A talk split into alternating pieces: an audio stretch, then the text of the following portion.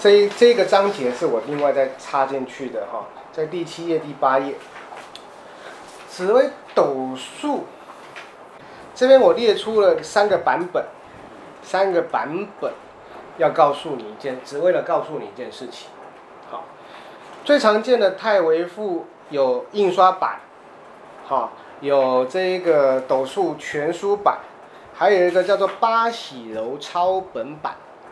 那这八喜楼抄本版就是会就是王亭之他们他们。就是说，所谓中州派他们的所谓的版本呢，他们他们说有有秘传好了，有秘传呐，哦，有秘传。好，那我们可以相信，没关系，我们可以相信。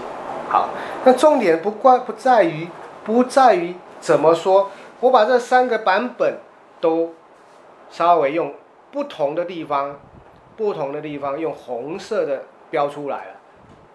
好标出来，那这个地方最大的差异在于，在于第三段，好，第三段，其星分布十二元，好，跟太微赋的八喜楼抄本，其星分布十二宫，好，那这个都是相同的，数定乎三十六位，跟数定乎六十位，啊，我们只要看上面这一段，好，重点。所有最最大的差异在三十六位跟六十位，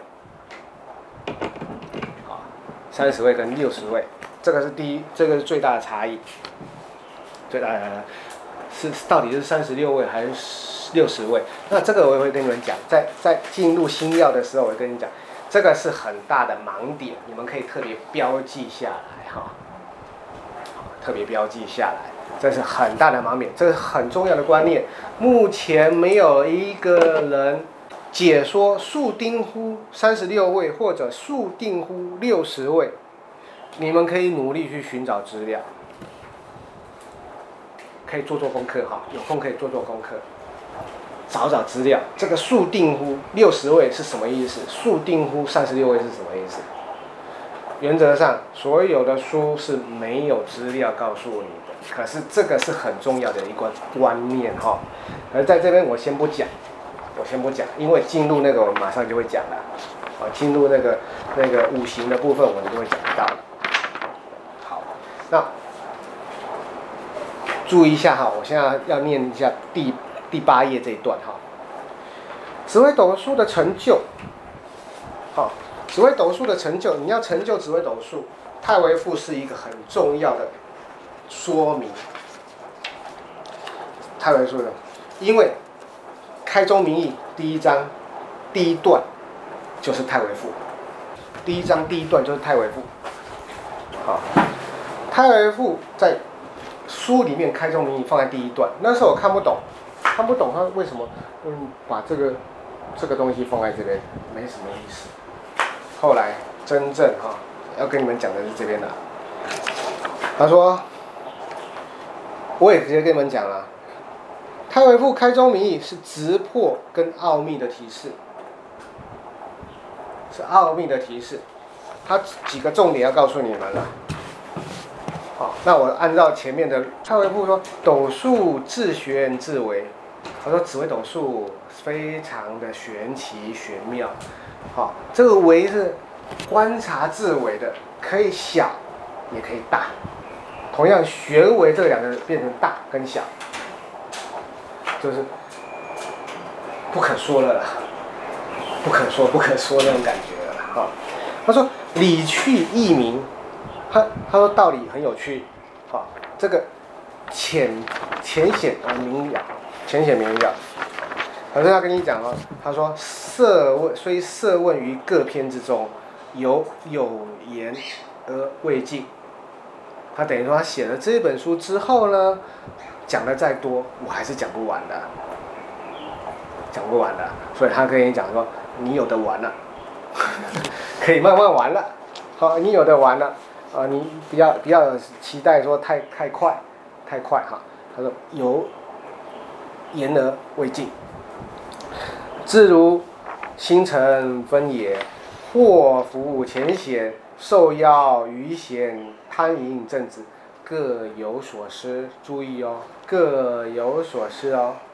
好，等于说他他跟前面跟你讲星辰分也，分也，它不是星耀，星辰分也跟星耀是不同的哦。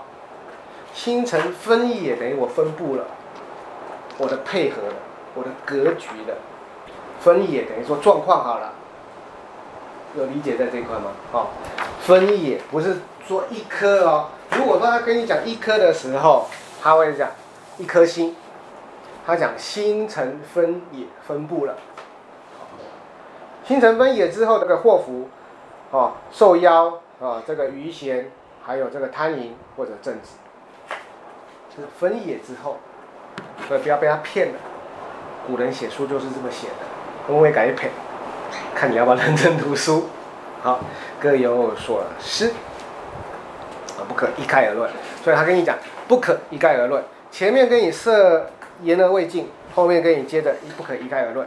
那我可不可以插一个问题？好，这个这个题外话。嘿，就是说我知道的是贪狼跟呃贪狼跟那个破军。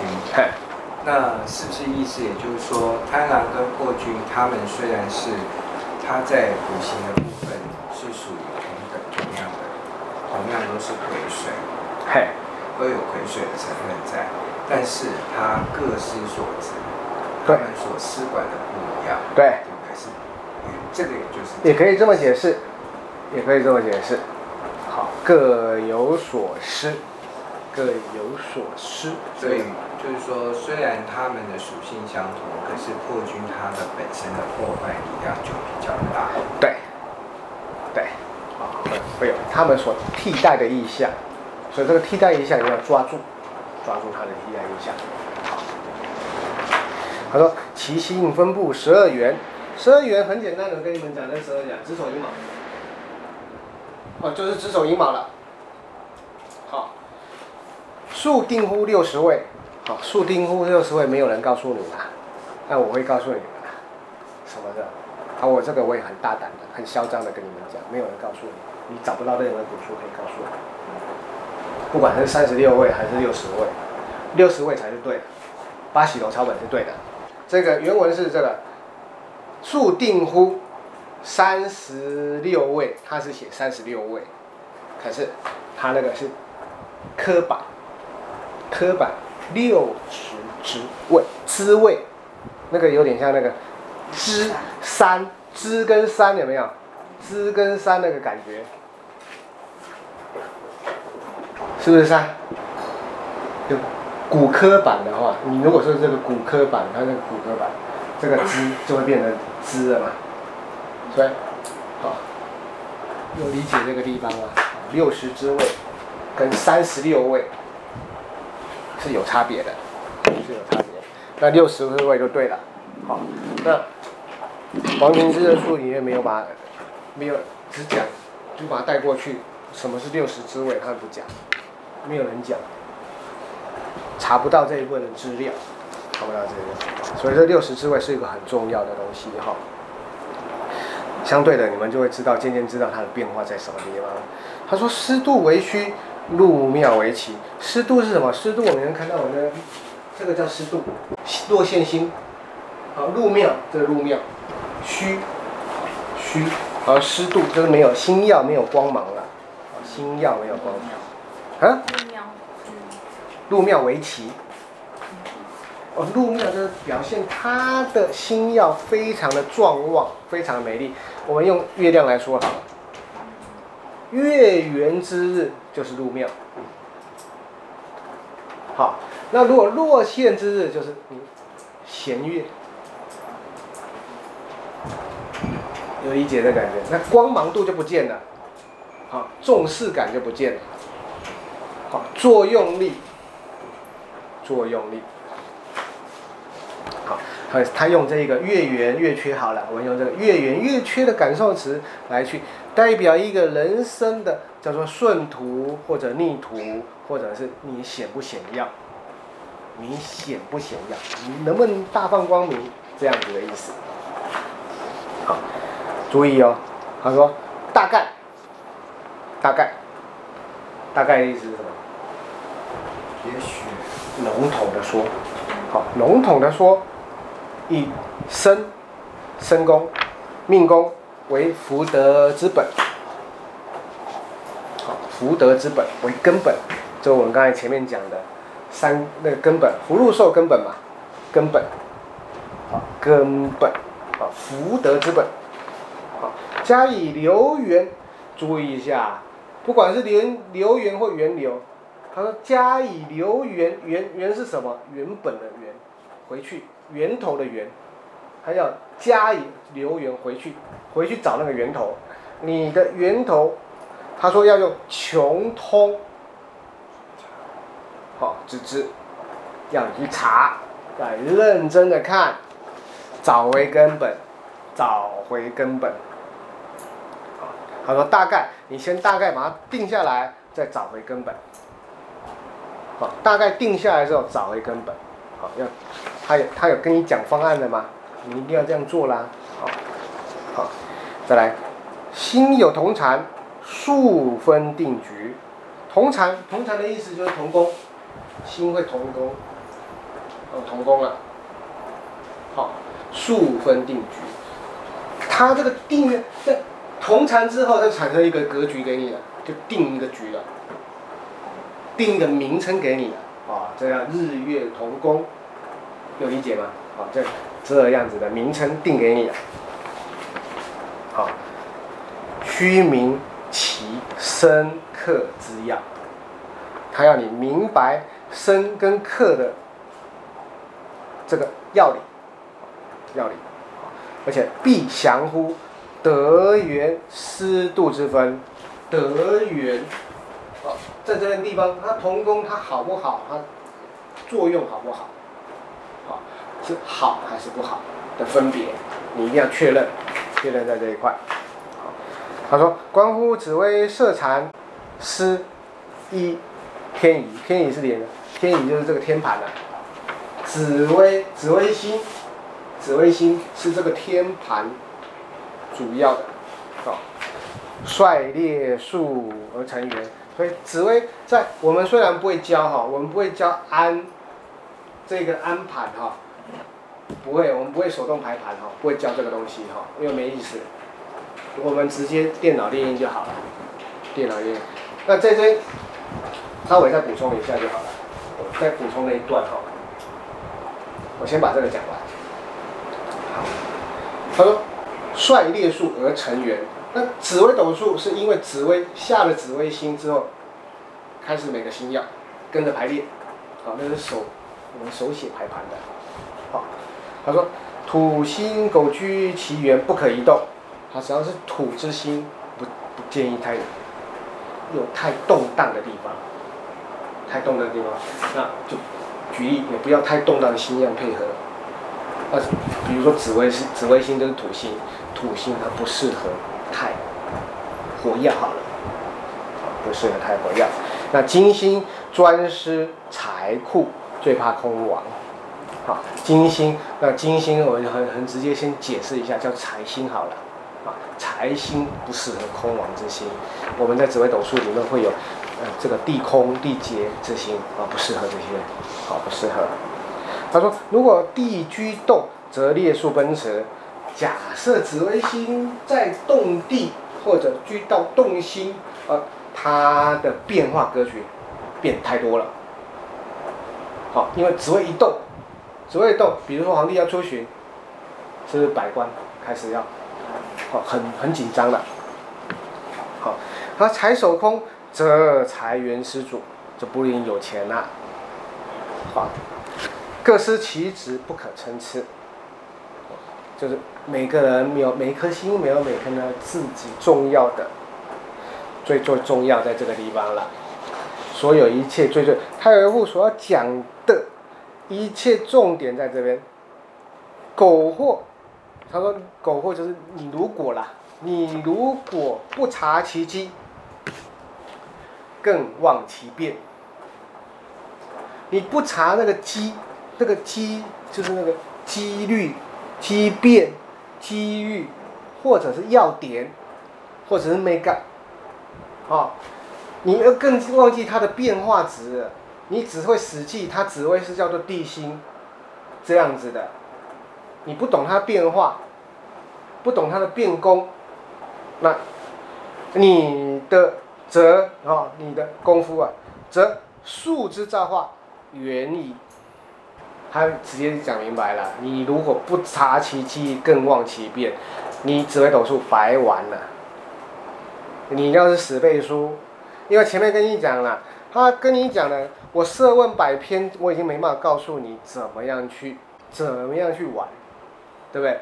那最后面跟你讲，你不察其机，更忘其变化的话，你忘记它变化的话，你紫微斗数的技术成就，不要玩了。有懂吗？所以保持就是我们今天一开始，你要保持宽容之心，宽容之心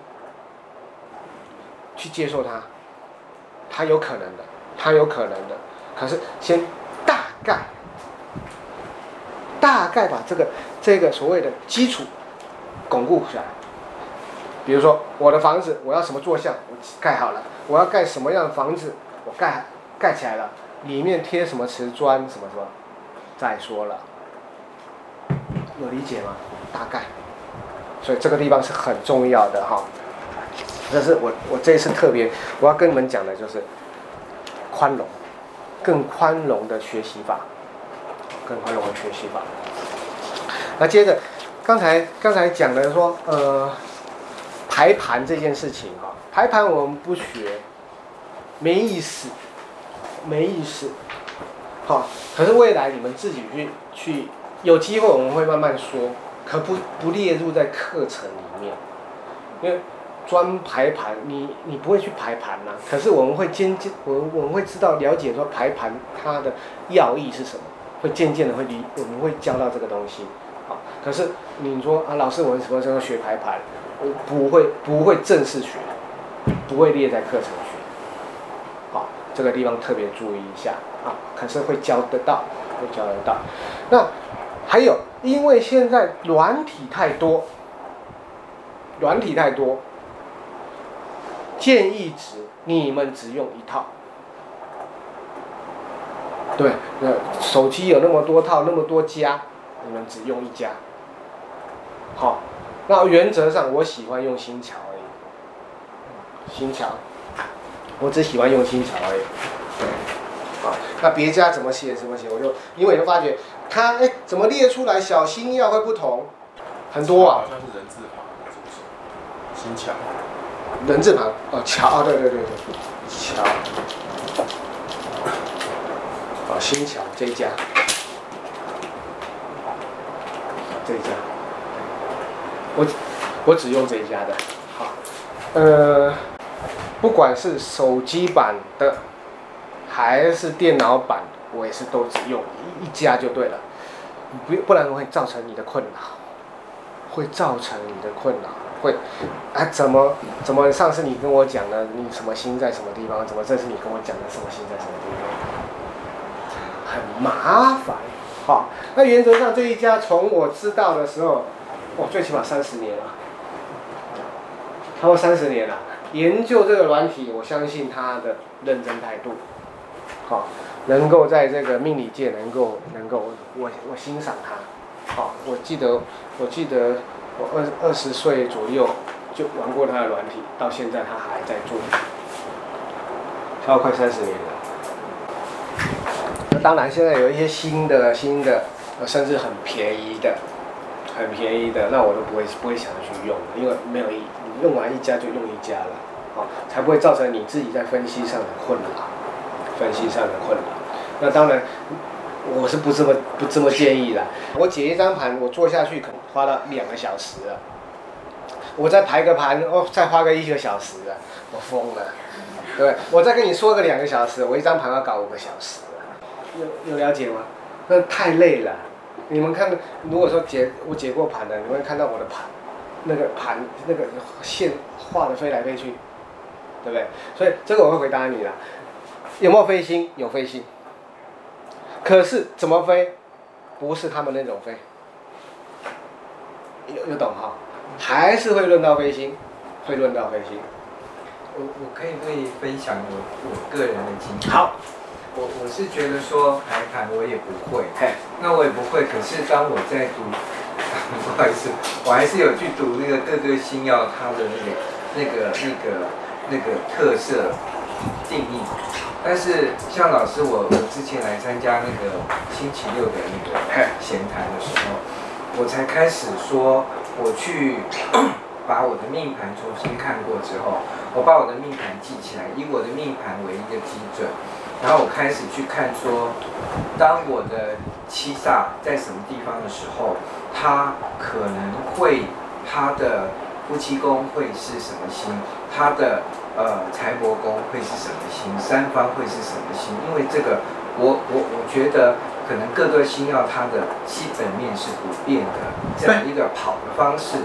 当你了解到这些跑的方式之后，那个是固定不变的。然后呢，再加上其他的星可能会有什么同宫的，那我还不知道，因为我还没有了解到那个地方。但是我现在了解到说，哦，原来其实不用去记那个去安命盘的那个方式。但是当你了解到自己的命盘很背熟了以后，然后，哎，他那个跑的方式是基准不变的。是，对，所以到时候学到的时候，学到的时候很简单，我就会跟你们讲很快速的一些学习法。子午连杀破狼，大家都听过吧？很会背了吧？子午连一定是三合，杀破狼一定是三合，辅相一定是狗，这是一定的，所以根本不用背了，对不对？那其他的就是就是鸡月同梁的变化了。好。那我们简单讲，七煞的对面一定是天府，天府的对面一定是七煞，这是一定的，也不会跑掉了，永远不会跑掉了。好，破军的对面是天相，天相的对面是破军，一定是不会跑掉的。好，这个天府七煞，啊，不管怎么样，它的一定是这样子的，七煞对面一定天府，天府一定七煞。啊，这个所谓的呃天象破军。破军天象一定是相对的，你不管任何盘，你怎么看都是，它不会跑掉，跑掉你就是排错了，排错了。好，那子午连、紫微、武曲连贞，永远是在这三角的位置。你们有没有仔细看我这张盘？这张图表已经只完完全全帮你们显示出来了。你们看到黄色区块是什么？黄色区块是子午连，有没有？有看到吗？蓝色区块是什么？杀破狼，有没有？红色区块是什么？腐相。它一定是这样组合，所以我会说不用排盘了，我会说不用排盘了，因为意思比较没有意思了。好，那我们再接再借由这个东西，天府对面七煞，七煞对面天府，又抓到一颗星了。破军对面，天相天相破军对面，天机星永远跟着紫微旁边，对不对？就知道了。太阴星永远跟武曲星六合方，太阴星永远跟六六合方，太阳星永远跟天府星六合方，七煞星永远跟太阳星六害方。那这个完全不用背啊！我们经过几次看盘之后，就完完全全记起来了。干嘛去排盘？所以这张盘，这张盘，整张这一张盘，我曾经就一直坐在那外面发呆啊，一直跑啊，你就一直跑，一直跑啊，它是固定的，它是固定，所以变成很自然就记忆法了。对，那不然。我还要照照照这个诀，子鸡日梧桐，啊空啊什么什么什么，我现在都不要背了，不要你们背了，你们背那个干嘛？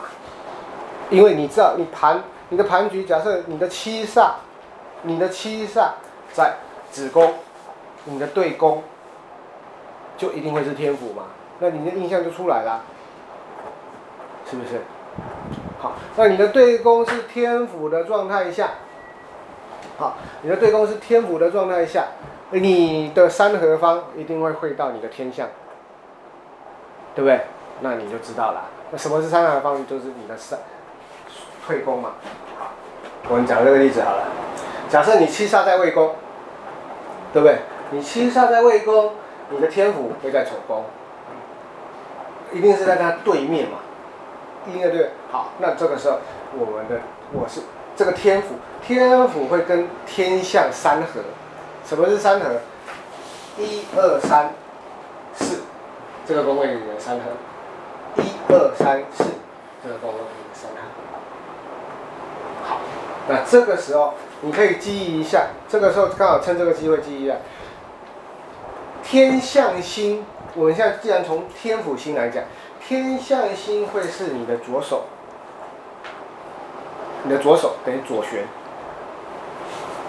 那你的，你如果是用天府星的话，这边很容易产生空宫。好，假设你用天相星来看，这个角度来看呢，你的右手会是天府，那天相星的对面会是什么？破军星。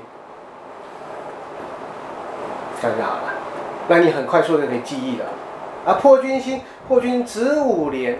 子午连用紫薇，子午午会在你的财帛宫，连会在你的，所以你有时候你要，你可以这样子啊，我习惯是这样子，我用我自己，我当本宫的时候，我是什么星曜？我这个星，我的右手是财帛宫，我的左手是官禄宫，这个观念很重要哈，这个因为在这个后面已经会讲到了，因为是态度跟方法的问题，是你执行力的问题，执行力的问题。所以你的右手是财帛宫，你的左手是官禄宫，很重要啊，这个理论。所以你背不起来没关系，你的右手财帛，左手官禄，这个就是你的三合。你我这样张开是不是一个三合了？这样是不是一个三角形的一个三合了？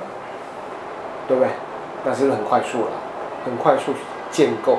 好，一样哈，就趁这个机会顺便讲一下。一样之后我也会再讲兄弟宫、父母宫。你一定要面对啊！你一定要面对啊！有理解吗？我这是命宫，兄弟宫、父母宫、夫妻宫，兄弟宫之后，夫妻宫、子女宫，到我的手财帛宫，好不好记？就好记了。好，我的父母宫，我的福德宫。我的田宅宫就好记了，你可以分段，快速分段，你这样记就可以记起来了。那为什么会这样讲呢？这是你的肩膀，父母是不是你的肩膀？有肩膀才有你嘛，对不对？有肩膀才有你嘛。那有你才有说方法跟态度嘛，是不是？对不对？快速的一些一些一些可能叫做没没刚刚好了。那这个这个。可以看得到，因为这个这一次我把它编录编录到教材了，在所谓的会，在所谓的五十八页，五十八页后面的五十八页会告诉你们。好，你看到一个图形了吗？一个人像的图形，这个就是这个东西。那另外哈，建议哈，建议大家在学习过程的时候。在学习过程哈，我不太建议用手机，手机是很排版很快速，你可以方便携带没错。可是那个不是我很建议的方法。我建议是说，你们如果列印下来，就像我说的，哎，没关系，你可以说，呃，老师，你要我我的我自己的盘，我要多印几张，哦，我可以印给你们没关系，哦，印印出来，在纸上作业，在纸上观察。好，因为在手机上面，手机上面来讲啊，你你比如说你有要点，有重点，你可能没办法记录。这样讲，哦，你可能没办法记录。那你你要靠记忆，很累。好，那要一一下又闪掉，一下又那个，你很累。看盘，看盘。所以我很在意，学论是学论。我们在学论的时候，我可以不看盘跟你讲话，可是我在批论的时候，你你不要说，呃，比如说你你我们在学的时候，比如说礼拜六是属玄谈的，是属于学的，啊，你我什么功，老师我什么功什么功，啊，我这个问题是这样，在学论我允许这样，我会这样回答。可是，在批论的时候，真正批论的时候，不看盘不讲话，有理解吗？因为学论呢，是我可能一个新的组织，这个会造成这样的，那会不会成型？是整张盘才会，他才会告诉你的，他不会在一颗星曜或某个宫位就告诉你这样的。紫微没有那么好学，那如果那么好学，都就是完全公式化了嘛。那公式化就不用学了，对不对？买一套好的软体，啪啪啪啪啪啪，对不对？一套软体这样子的。呃，九百九，对不对？高级的一万二，根本用不到啊。那你要打，你要，比如说你要说啊，我要排十年、二十年都可以啊，他告诉你啊。可是那是公式啊，那不是你要的东西啊，没有意义，没有意义。好，所以看盘，看盘去验证很重要，这个习惯一定要养成。哦，如果说不不养成的话，渐渐的，呃，习惯都只是用手机来谈的话，我觉得这是一个很不好的。哦，重点那个重点，它圈起来，它跟它关联，呃，有没有勾结，呃，有没有什么影响，有没有有波动，它都是，啊，它不绝对不会一颗星在那个宫位就产生什么作用，那个是学术论会，学术论没办法是一定要这样教。不然你没办法，无从无从教起嘛，没有地方可以下手去教嘛，所以只好一颗一颗教，一颗一颗教的状态下，就会产生学术论，好，这样子，那没办法，这个是确实。